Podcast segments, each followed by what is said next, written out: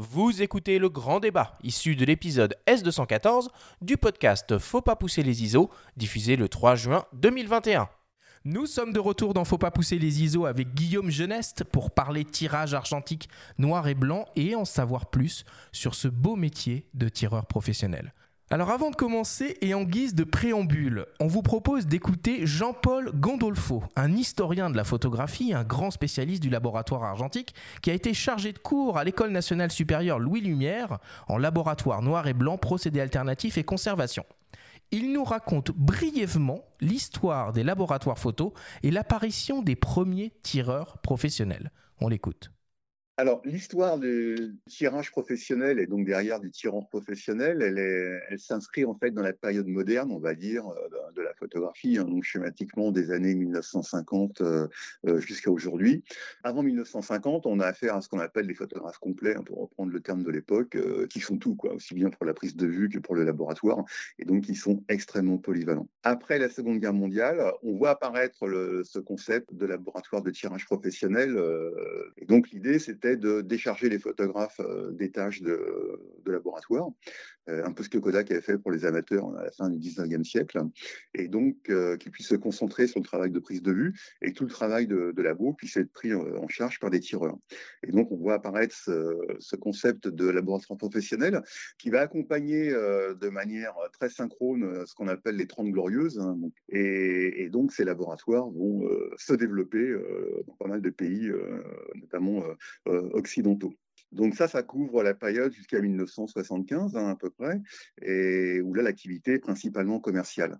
Après 75, il y a une première rupture euh, qui se produit où on va commencer à voir réapparaître une notion qui était perdue, c'était le, concept de photographie patrimoniale, euh, de photographie de, collection. Et donc, certains laboratoires vont se réorienter euh, ou partager cette activité, et ça va être les années 80-90 hein, qui vont être extrêmement euh, positives pour la photographie et pour sa reconnaissance. Ensuite, on a une nouvelle transition qui, pour le coup, est une rupture. C'est la rupture numérique qui, en fait, apparaît dans les laboratoires beaucoup plus tôt qu'en prise de vue. C'est dans les labos de numérique qui rentrent par le biais de la post-production dans les années 1990, hein, au début 1990, à une époque où les appareils photo numériques sont extrêmement peu performants. Mais par contre, en post-production, euh, avec des scans, il y a vraiment des, possibilités euh, très ouvertes pour les laboratoires. Et là, les tireurs, certains tireurs euh, vont passer de l'argentique au numérique, d'autres vont garder les deux. Et naturellement, au passage, il y a beaucoup de labos argentiques qui vont disparaître hein, parce que cette transition numérique, elle va s'accompagner aussi d'une restructuration complète de ce secteur industriel. Ensuite, on arrive dans notre siècle, le, 21e, et donc le numérique se développe largement tel qu'on le, connaît aujourd'hui euh, en termes de positionnement. Et paradoxalement, euh, l'argentique ne va pas disparaître. Et donc, les, tireurs vont accompagner ces différents âges, euh, ces différentes mutations. Et aujourd'hui, la dernière évolution qu'on est en train de vivre un petit peu en temps réel euh, dans le tirage argentique, c'est qu'en fait, on voit euh, de plus en plus de jeunes photographes qui sont intéressés par des techniques euh, expérimentales, qu'on qualifiait auparavant de, procédés alternatifs, mais qui pour l'essentiel étaient adossés sur des techniques historiques. Et ça, c'est, on peut dire, la dernière évolution du laboratoire. Voilà un petit historique euh, exhaustif, euh, j'imagine, de, voilà, des, labos photos et, euh, de l'apparition des, premiers tireurs professionnels. Guillaume, comment tu pourrais expliquer et définir ton métier, le métier de tireur? C'est un métier d'interprète. Voilà, moi je préfère le mot traducteur, mais le mot interprète me convient très bien. C'est-à-dire que je suis un interprète au service de, plusieurs créateurs qui me donnent leur négatif et qui veulent euh, euh, repartir avec des tirages où le sentiment euh, va pouvoir être interprété comme ils le souhaitent. C'est très très différent d'un artisan même si mon métier est artisanal ou euh, euh, si on prend un menuisier par exemple, son but c'est de faire une belle commode, mais une belle commode pas comment le client le, la souhaite, mais comment son maître d'apprentissage euh, lui a montré comment la faire, comment la réaliser. le tireur, lui, il a à répondre à, à, des auteurs très différents. Ça veut dire que tu t'appropries, tu t'appropries le travail quand, quand quand on, le, quand on te le transmet? Oui, complètement. On doit être en empathie totale avec le photographe avec qui on travaille. C'est très différent, par exemple, dans la restauration où euh, vous avez un chef qui vous apprend euh, comment faire un plat. Vous devez plaire au chef qui vous l'apprend. Vous ne devez pas plaire au client euh, uniquement. Le but, il est qu'il sorte le plat comme, comme le souhaite votre maître d'apprentissage. Alors que la difficulté pour un tireur, c'est c'est pas de faire un bon tirage en soi, c'est de faire un bon tirage comme le souhaite le photographe. Donc du coup, c'est vraiment un savoir-faire artisanal. On peut pas parler de savoir-faire artistique ou si? Bah, c'est à mi-chemin entre les deux, quoi. Alors euh, bon, c'est vrai qu'on n'en est pas le créateur en tant que tireur, mais on l'accompagne très très fortement, quoi. Et alors du coup, donc l'outil, l'outil du tireur, c'est un laboratoire. Euh, comment ça fonctionne, un laboratoire de, de tirage? Raconte-nous un peu l'histoire du labo que tu as monté, euh, la Chambre Noire. Alors la Chambre Noire, euh, je l'ai créée en 1996, quand j'ai été licencié euh, après avoir travaillé euh, aux éditions Contre-jour rue Daguerre. c'est un labo qui vient du monde donc, de l'argentique principalement, et où le numérique commençait à se déployer. Par rapport à ce que disait Jean-Paul tout à l'heure, je crois qu'il y a eu un, moment pour moi qui a été crucial, c'est l'arrivée des scanners à plat. Dans les années 95, avant les années 95, les laboratoires avaient des scanners rotatifs comme les imprimeurs, et ça c'était inabordable pour un petit laboratoire comme le mien d'acheter un scanner euh, rotatif. Or, avec un scanner à plat, avec l'arrivée des, des scanners ACFA à l'époque, on avait la même qualité pour travailler une image, pour la reproduire dans un livre que d'après un scanner rotatif quand on travaillait d'après un tirage. Voilà, après sont arrivés les scanners euh, comme, le, comme la seule blade maintenant pour scanner les voilà l'imacon pardon. Pour travailler euh, pour scanner les films. Ça c'est encore autre chose. Mais disons qu'à partir des années 95 on a pu reproduire et accompagner le, tirage un, peu plus loin.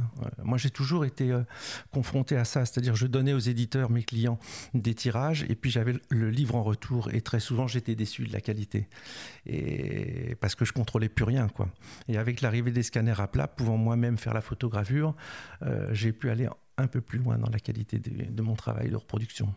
Alors là, on fait une toute petite parenthèse euh, sur le numérique, euh, mais c'est important. En quoi et comment l'argentique et le numérique cohabitent, par exemple dans ton labo, et en quoi ces techniques sont complémentaires si elles le sont? Elles le sont, elles le sont totalement. C'est ce que je viens de dire, c'est-à-dire elles le sont à partir du moment où ça me permet déjà d'aller d'aller plus loin dans la reproduction des images. Et avec les scanners, euh, bien évidemment euh, négatifs, ça me permet d'interpréter une image, euh, donc de scanner et de travailler comme je le fais à l'agrandisseur sous Photoshop. Mmh, donc toi, tu vas pas réfuter de toute façon le terme de tireur euh, numérique aussi, ou c'est vraiment deux choses totalement différentes on est, euh, Guillaume Fleureau, avec qui je travaille depuis 20 ans et qui s'occupe plus principalement du, du numérique, est, qualifié de tireur. Euh, de tireur quoi. Pour moi, que ce soit devant un agrandisseur ou devant un ordinateur, j'ai le même, j'ai le même sentiment. Je suis tout autant tireur. C'est-à-dire, je suis à l'écoute du photographe pour qui je travaille. Et alors du coup, est-ce que tu peux nous donner peut-être une, répartition entre les activités de la partie argentique du laboratoire et euh, les activités numériques? Oui, alors l'argentique, euh, dans les années 75, euh, dont parlait Jean-Paul là tout à l'heure aussi, 75-80, moi je suis arrivé un petit peu plus tard dans les années 85 à Sillage, j'ai commencé à voir, le tirage commençait à se vendre à ce moment-là. Hein, c'est la, vraiment grande rupture. Et là, je termine ma carrière en argentique avec énormément de tirages collectionneurs je fais beaucoup de tirages d'exposition en argentique, mais euh, ça, je l'ai vu se développer sur une trentaine d'années de manière très très forte. Donc, euh, mon poste à l'heure actuelle est euh, bon, je travaille beaucoup, donc je pourrais l'occuper totalement en argentique. Disons qu'il est deux tiers en argentique, un tiers en numérique. Alors que le poste de Guillaume Fleureau, lui, est complètement dédié au numérique. Alors, tu expliques que bah, le travail d'un tireur, c'est d'interpréter l'image du photographe. Explique-nous un peu comment tu fais pour interpréter. La traduire. Oui, la traduire. Bah, euh, prenons l'exemple de Sabine Weiss. Là, je viens de tirer une exposition pour, euh, pour Arles cette année. J'ai rencontré Sabine, euh, elle avait 91 ans. il est évident qu'elle savait comment tirer ses photographies. Elle les avait données à faire à plein d'autres pendant des années. Elle les a tirées elle-même pendant des années. Donc là, c'est passé par un modèle. Elle m'a demandé notre premier entretien. Elle m'a dit Est-ce que je peux vous donner des modèles? J'ai dit Bien évidemment, très bien. Là, le but, il n'est pas pour le tireur de, de s'affirmer ou de le tirer comme il le souhaite. Il est de, de satisfaire la personne avant tout. Après, il y a des propositions qui veulent venir, mais elles viennent, euh, elles viennent avec le temps. Alors bon, Guillaume, évidemment, tu, tu, es un amoureux du, tirage argentique et ton amour est si fort que euh, quand tu décides d'acheter une photo, euh, eh ben, tu demandes à l'artiste si tu peux toi-même réaliser le tirage à partir de son négatif. C'est ce qui est arrivé à la photographe Gabrielle Duplantier. Elle nous raconte cette anecdote. On l'écoute. J'ai reçu un message euh, très gentil de Guillaume euh, il y a quelques années, euh, désireux de vouloir avoir une de mes photographies. Et donc, il me proposait dans le message une sorte de deal qu'il aimerait bien tirer cette photo lui-même. C'est sûr que c'est un cas de figure auquel je n'avais jamais fait face. J'ai l'habitude de, quand, je vends une photographie, de fournir le tirage prêt. Et euh, c'était un petit peu déroutant, euh, j'avoue, parce que euh, donner le négatif, déjà, c'est comme un peu délivrer un secret. et puis, je ne savais pas comment nous allions, qui devait payer qui. Ça devenait un peu étrange, un peu déroutant. Mais j'ai dit oui pour l'expérience. C'était intéressant de faire cette expérience et puis de rencontrer Guillaume surtout. Quelques temps après ça, j'ai traversé la France, j'ai pris un train pour aller à Paris et le rencontrer à la Chambre Noire avec mon négatif. Et cette photo était un peu difficile à la base puisqu'il y avait une erreur technique sur le négatif, une photographie qui avait été réglée avec mon appareil en 3200 ASA, un espèce de, de, de couac qui s'était produit et qui faisait que cette photo était très dure. Euh, les noirs étaient très, euh, très bouchés et les blancs un petit peu grillés. Et euh, j'avais peur qu'ils se rendent compte que, j'étais une amateur et que, ce soit très compliqué de réaliser ce tirage, ce qui n'a pas du tout été le cas. Guillaume a réussi en, effet assez peu de temps à révéler l'image et à lui donner tout son, toute sa, toute sa matière, quoi, tout son matériel, euh, l'éclat qu'il fallait, euh, les zones étaient là où il fallait. On a beaucoup échangé au laboratoire pendant qu'on tirait la photographie et il s'est laissé aussi guider par ce que moi, je te, ce que j'avais à raconter sur cette photo et comment on assumait cette erreur-là aussi, technique, qui participe en fait à l'intérêt de cette image. Et euh, ça a été un moment assez, euh, assez facile, assez, euh, assez joli. Et, et, vraiment, Guillaume est quelqu'un que j'apprécie beaucoup. Ouais, on peut lire cette anecdote dans ton livre, euh, Guillaume, le, le, tirage à main nue. Tu t'en souviens? Qu'est-ce que ça t'inspire, ce, ce commentaire? Quand j'ai découvert le travail de, de, Gabriel Duplantier, je suis tombé vraiment amoureux de cette photographie. donc, pour moi, je, jamais j'irais proposer à un photographe de tirer sa photo. C'était un cas complètement unique parce que je savais qu'elle travaillait en, en argentique, en film, mais je ne savais pas qu'après elle les faisait scanner, elle faisait des tirages numériques en réalité, comme beaucoup, beaucoup de personnes le font à l'heure actuelle. Pour moi, c'était une évidence totale, le voyant dans, je l'avais vu dans un livre, hein, donc sa photographie dans Volta chez la Madone. Et euh, pour moi, le grain, tout ça, c'était évident que ça soit en argentique. Donc lui proposer, euh, c'était pouvoir passer un moment avec elle, bien évidemment, et puis rentrer dans son, dans son univers. Ça, je suis très, très, très friand de ça.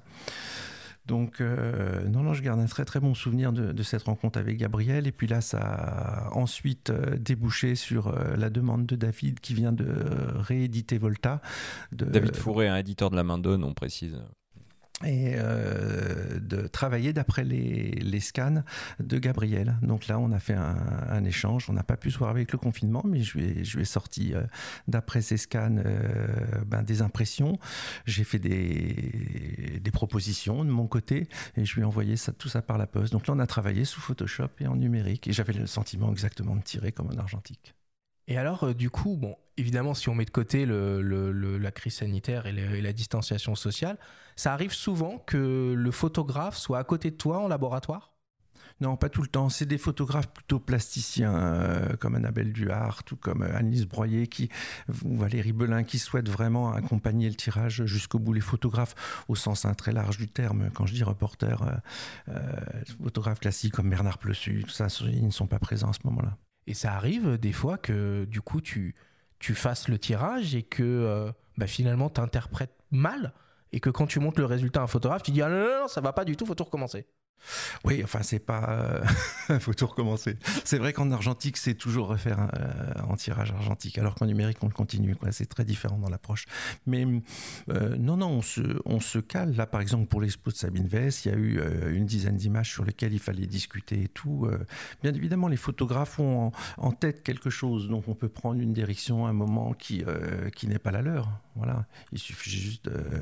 Mais c'est ce qui est intéressant dans ce métier c'est d'être exigeant vis-à-vis de soi-même et vis-à-vis du photographe. Et d'un point de vue technique, plus concrètement, sur quels paramètres Alors, on a bien entendu le témoignage de Gabriel Duplantier euh, pour sauver un petit peu son, travail, les interventions que tu as pu effectuer. Euh, sur quels paramètres tu peux intervenir au moment du tirage noir et blanc? Le maquillage le maquillage, c'est-à-dire vous êtes dans un faisceau lumineux, le négatif est projeté sur une, euh, sur une feuille de papier, euh, et à partir du moment où vous mettez les mains sous l'agrandisseur, vous cachez, donc vous enlevez du temps de pause. À partir du moment où vous faites un trou entre vos mains et que vous laissez passer le faisceau lumineux, vous, vous rajoutez de la lumière. Donc euh, voilà, pour habitude de dire qu'il y a trois choses qui comptent dans le tirage, c'est le maquillage, le maquillage et le maquillage. Le reste, c'est très simple, hein. il, y a la, il y a la pause. un enfant de 5 ans comprend ça tout de suite, on pose 7 secondes au lieu de 5, on sera plus foncé on 3 au lieu de 5, on sera plus doux. Et puis il y a le contraste. Mais après, ce qui fait vraiment un tirage, et ce qui va donner au tirage sa couleur, c'est-à-dire ce que souhaite le, photographe, c'est le maquillage.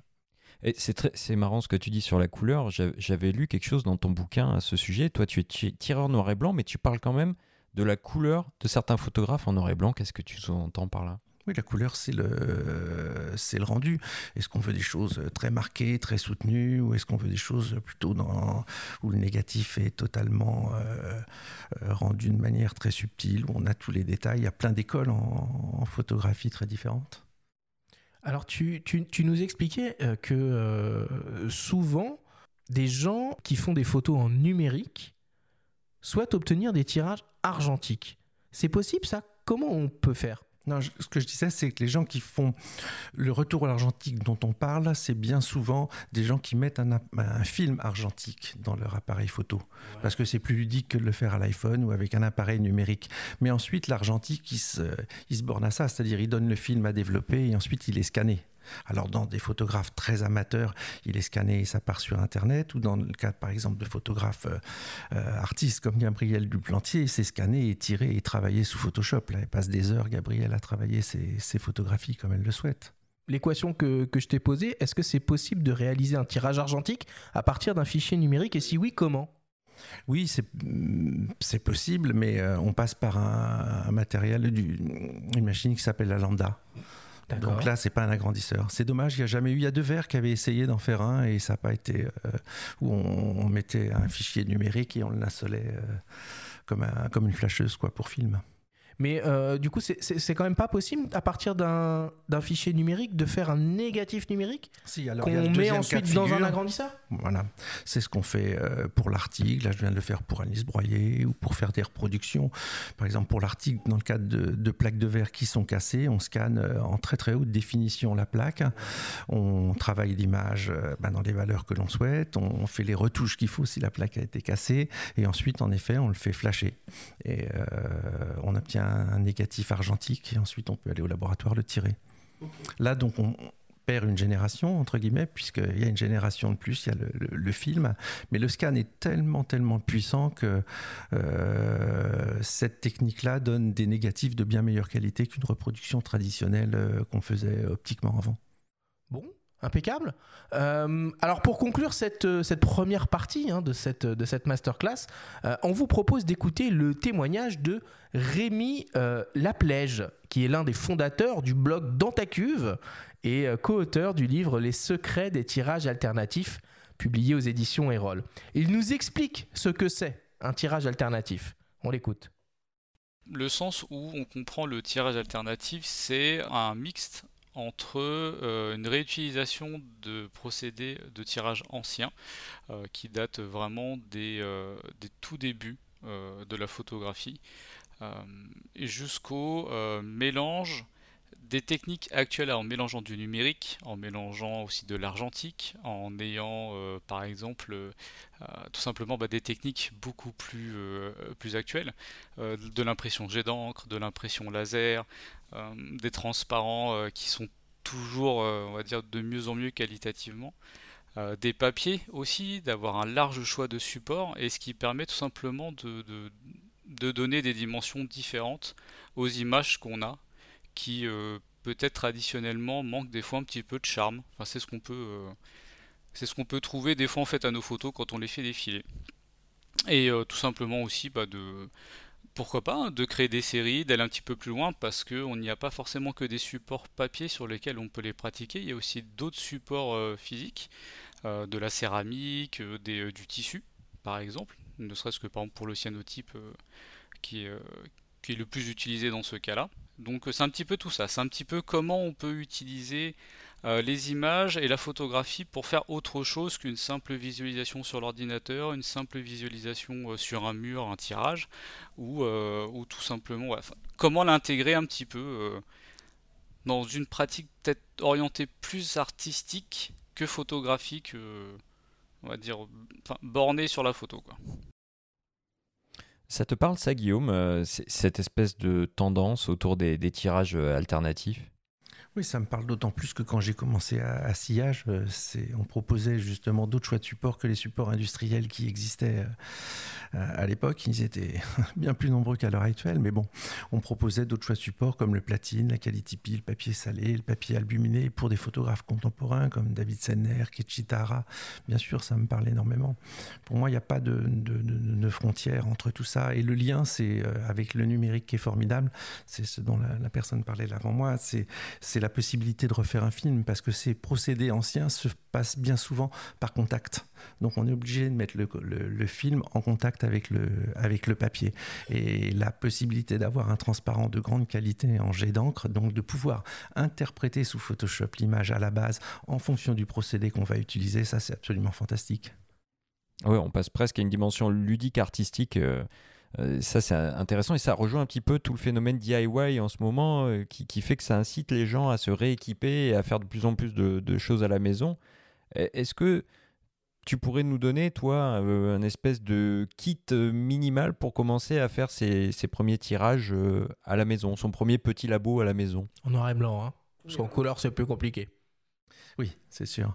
Mais disons qu'en noir et blanc, on, distingue les procédés bon, alternatifs du tirage à l'agrandisseur. Hein. Le tirage à l'agrandisseur, c'est vraiment autre chose. Il faut de l'espace. Hein. Euh, voilà. Il faut, il faut quand même de l'espace. Et maintenant, euh, je connais plus grand monde qui, euh, qui, qui, monte un labo dans sa salle de bain comme moi j'ai pu le oui, faire. Tu veux dire au-delà de la baignoire dans la salle de bain. Voilà, c'est ça, c'est ça. Et les procédés alternatifs, là où ils peuvent plaire, c'est qu'il n'y a pas besoin spécialement de chambre noire. On a besoin d'un petit endroit pour, pour charger. Et puis après, tout de suite, on, a un seul sous châssis presse euh, en lumière du jour. Euh, voilà, c'est plus facile que le tirage argentique.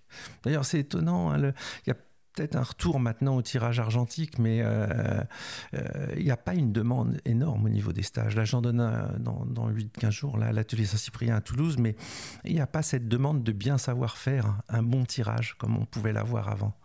Euh, maintenant, les gens s'emparent de l'agrandisseur comme ils s'emparent des procédés alternatifs. C'est-à-dire ce qu'ils recherchent, c'est euh, quelque chose de particulier, pas un savoir-faire parti, pas un savoir-faire, voilà. Ok, donc le, le, tirage noir et blanc euh, entre guillemets traditionnel comme, on, comme on, peut l'entendre est en train de devenir un procédé alternatif. Exactement, c'est devenu un procédé ancien. Ok. bon, enfin bon, en tout cas, pour ceux que ça peut, euh, que ça peut chauffer, que ça peut, euh, que ça peut intéresser, il y a quand même une petite liste de matos euh, qu'il faut, qu'il faut, qu'il faut avoir. Alors évidemment, la pièce maîtresse, c'est l'agrandisseur, bien sûr, associé à une optique. Voilà. Donc ça, ça se trouve d'occasion maintenant uniquement. Combien ça vaut un agrandisseur d'occasion? J'en ai aucune idée pour le coup. Ça peut valoir entre, entre 100 euros et, 2000 euros, quoi. Ça dépend ah du matériel. C'est super, ah oui, c'est super là. Mais disons qu'un petit, un petit DURS pour démarrer d'occasion pour 150, 200 euros, on a ça sans problème, quoi. Ok, ça marche. Agrandisseur avec une, euh, avec une optique. Un chronomètre, du coup? Enfin, un chronomètre, ce qui permet de moduler le temps, le, temps d'exposition. Euh. Alors, le compte-pause, le compte-pause, c'est faut prendre un compte-pause à pédale, absolument, parce que ça laisse les mains libres pour maquiller. C'est-à-dire, vous hmm. déclenchez le temps de pause au pied et vous avez les mains libres pour, euh, pour travailler votre image. Le fameux, le fameux masquage ou le fait de, de, de peindre avec, avec la lumière. Pour faire la mise au point, une petite loupe de focalisation, ça c'est impératif ou on peut faire ça à l'œil? Non, il faut le faire avec un scoponette. Une scoponette oh, Ouais, c'était ça le terme que je cherchais en préparant l'émission. Une scoponette Ah oui, t'as des marques un peu et... Bah, Patterson Patterson, la scoponette Patterson Vous pouvez aller voir sur le site en matériel, euh, Ah, en chouette. matériel euh, neuf, rétro caméra euh, pour la Belgique et photo Impex pour, euh, pour l'Allemagne. En occasion, il y a le groupe euh, qui est sur Facebook, euh, laboargentique.com. Et puis aussi pour les cuvettes, vous avez encore euh, Deville à Marseille, qui a un site où vous pouvez acheter alors là, tout le matériel de labo jusqu'au format euh, cuvette 60-90. Thermomètre, tout, ils ont, ils ont absolument tout. Quoi. Ils ont tout le bazar. Alors attends, du coup, tu parles des cuvettes, c'est intéressant. Parlons un peu des, des chimies. Qu'est-ce qu'il faut acheter finalement pour faire du tirage noir et blanc? Je crois qu'il y a trois bains différents. Oui, révélateur, bain d'arrêt, fixateur, mais ça, vous trouvez les produits chez Ilford hein, et, euh, et Berger. Quoi. Après, vous avez des révélateurs ton froid, des, ré- des révélateurs ton chaud, c'est en fonction de ce que vous aimez au niveau des teintes. Mais techniquement, c'est des, des- des très bons produits. Ouais, finalement, il n'y a que la place qu'on n'a pas et qu'on ne peut pas euh, forcément acheter. C'est surtout ça. Le... Et puis un bon margeur, là j'ai vu qu'il y avait des margeurs Sanders sur des sites, hier je regardais, qui se vendaient des 4 lames, donc euh, dans les 150 euros. Alors est-ce que tu peux expliquer ce qu'est un margeur du coup? Bah, un margeur, ça permet de, de faire des marges blanches, tout simplement. Ok, alors est-ce qu'on peut faire un petit. euh, essayer de faire un petit euh, pas à pas euh, dans la réalisation euh, d'un tirage avec un, avec un agrandisseur? On commence par mettre le négatif dans le passe-vue, c'est la première chose. Ensuite, on le, on le projette sur une feuille de papier blanc. Donc, moi, j'utilise une feuille de papier retournée, hein, ce que j'appelle une pige. Et euh, là, il faut absolument le noir total autour. Ouvrir son objectif euh, en grand et bien regarder les valeurs de son négatif et ne pas se lancer en imaginant quelque chose. Si on imagine et si on projette quelque chose, c'est en fonction de ce que l'on souhaite obtenir et des informations qu'on a dans le négatif. Donc, il faut savoir les lire à ce moment-là. Quels sont les noirs les plus noirs du négatif, les blancs les plus blancs, toutes les valeurs si votre négatif il est sous-exposé, surexposé. Je t'interromps, Guillaume, mais tu veux dire noir total On fait abstraction de la lumière rouge même euh, Oui, c'est-à-dire que cette, lumière rouge qui éclaire le laboratoire, elle est côté cuvette, elle n'est pas côté agrandisseur. Le moment où vous regardez, c'est un moment vraiment sacré, le moment où on regarde le négatif. Voilà, et puis ensuite, là, on prend des décisions. Ben, on prend des décisions en termes de contraste, en termes de densité, puis on commence par des bouts d'essai, et on progresse ainsi jusqu'au jusqu'au maquillage. La manière dont on, dont on développe, ça joue beaucoup sur le rendu final de, de l'image. Oui, c'est important, mais c'est- toujours l'idée, c'est la hiérarchie. hein. Les choses les plus importantes, si vous voulez, bien évidemment, le temps de développement va jouer. Il va vous permettre un petit peu plus de contraste ou pas. Mais on n'en est pas là. Au départ, c'est vraiment le maquillage qui va compter. Là où vous allez cacher la lumière, là où vous allez en rajouter, les choix que vous faites à ce moment-là, il faut prendre un temps de développement constant. Et surtout, un- une chose essentielle, c'est de ne pas lésiner sur une grande quantité de révélateurs. Parce que les, les amateurs ont trop tendance à mettre très peu de produits dans la cuvette, ce qui fait qu'après, ils s'usent très vite et ça change leur, euh, leur- la donnée. C'est-à-dire vous allez vous retrouver avec un révélateur usagé très très vite. Alors en amateur, si vous travaillez par exemple le 24-30, il faut travailler dans une cuvette d'un format au-dessus, 30-40, et puis pas hésiter à faire 5-6 litres de révélateur, parce qu'il se conserve mieux, vous comprenez, c'est comme, un peu comme un pot-au-feu, c'est-à-dire vous faites pas un pot-au-feu pour une personne, le lendemain il n'est pas bon le pot-au-feu. Guillaume, est-ce que est-ce que tu es, toujours un peu fasciné par le côté magique de l'image qui apparaît sur le papier euh, sous la lumière rouge ou maintenant tu es, blasé de ça Non, et, je suis pas blasé, et non, ça, non. te, ça, te, ça ne t'émeut plus? Non, je le vis au quotidien. Là où euh, j'ai un retour très fort, c'est euh, avec le numérique. C'est quand je travaille une même exposition, je vais devoir travailler euh, d'après les négatifs ou d'après mes tirages et les scanner en numérique et les tirer aussi en argentique. Tous ces allers-retours-là, ils sont absolument, euh, absolument fascinants. Donc je suis à nouveau ému. Ok. Bon, alors tu es l'auteur du livre Le tirage à main nue, euh, qui a été publié aux éditions euh, La Main Donne, euh, dans lequel tu partages tes réflexions sur le travail de tireur, sur les relations qu'il entretient avec l'artiste photographe et sur l'avenir de cette profession. Dans ton livre, on retrouve aussi beaucoup d'anecdotes et d'entretiens avec de très grands noms de la photographie. On vous propose d'écouter David Fourré, ton éditeur, qui a voulu dire quelques mots sur cet ouvrage. On l'écoute. Guillaume Jeunesse, je l'ai rencontré euh, quand on a fait un livre sur euh, Denis Roche. Et là, on a beaucoup parlé tous les deux. Voilà, Guillaume, c'est quelqu'un qui parle beaucoup. Et j'ai été frappé par euh, bah, la faconde qu'il a, le, côté pétillant quand il parle de son métier, quand il parle de ses rencontres, quand il parle de ses expériences. Et je me suis dit, moi qui ne connais rien à la technique de la photographie, à la technique du tirage, mais qui ai toujours été un peu subjugué par ça, parce qu'il peut se passer dans les coulisses, parce qu'il nous échappe un petit peu la magie du laboratoire, euh, je me suis dit que ce serait quand même vraiment intéressant de pouvoir euh, faire un livre où on pourrait retrouver justement ce côté très pétillant de Guillaume, toutes ces anecdotes qu'il peut avoir sur son métier, des anecdotes qui sont jamais anecdotiques, c'est ça qui est intéressant, c'est qu'il y a une vraie réflexion sur le métier de, tireur, sur euh, une vraie réflexion sur le rapport entre le, photographe et, le tireur, sur ce qui les unit, sur ce que chacun peut amener à l'autre, sur euh, tout ce qui peut se passer aussi dans les coulisses avant que euh, la photo soit sur euh, les cimes d'un musée ou, euh, ou dans un livre. On a choisi d'avoir un, livre très dynamique avec plein de, de, de, textes finalement assez différents, pas un livre de 300 pages qui se lirait du début à la fin, mais un livre avec plusieurs entretiens, un livre avec parfois juste une page avec une photographie d'un photographe avec qui Guillaume avait pu travailler et sur lequel il avait une réflexion. Et, je pense que voilà, c'est quelque chose qui, fait que ce livre est très facile à lire, très dynamique, très vivant, très pétillant à l'image de, Guillaume. Et je pense que c'est pour ça aussi que ce livre a, eu un, beau succès et, a trouvé euh, pas mal de lecteurs. Euh, il est là pour la postérité parce qu'il parle aussi de, photographes dont certains ne sont plus là. Il s'adresse aussi à, des gens qui, sont intéressés par le tirage, dans lequel ils vont trouver une sorte de philosophie de, ce métier de tireur. Et puis, je pense tout simplement, ça s'adresse à des amoureux de la photo, réellement, parce que ça parle de photographie avant tout. C'est un bouquin qui parle de la passion de la photographie, de l'amour de la photographie et de tout ce qui va autour. Oui, David parle de postérité, aussi tu as connu des, monstres sacrés, et tu as notamment réalisé les tirages d'une expo d'Helmut Newton, c'est vrai ça? Oui, oui, c'était quand euh, il exposait euh, au Hall, où la MEP était au Hall à ce moment-là. C'est Jean-Luc Motorosso qui l'a dirigé. Alors ça s'est passé comment tu comment s'est passée la, la, la, cohabitation avec euh, avec ah, lui? C'était drôle. C'était drôle parce que euh, Helmut avait fait donc c'était des tirages d'un mètre par un mètre, hein, margé en blanc. Alors là, là il s'agissait pas d'acheter un petit margeur là. On faisait des équerres en fer et tout. Voilà, il y avait une cinquantaine de tirages à la clé, je crois. Donc pour nous, c'était à la fois une grosse exposition sur un plan qualitatif et puis financièrement aussi, bien évidemment. Et Newton avait fait euh, plusieurs fait faire plusieurs tests à plusieurs laboratoires. Donc il avait confié un, un négatif et il avait à, à un appel d'offres. Voilà. Donc nous, on avait eu un portrait de Kurt Waldheim à, à, à tirer. Moi, je, je démarrais hein, dans le métier, j'avais 25 ans. Et Marc avait fait vraiment un très beau tirage.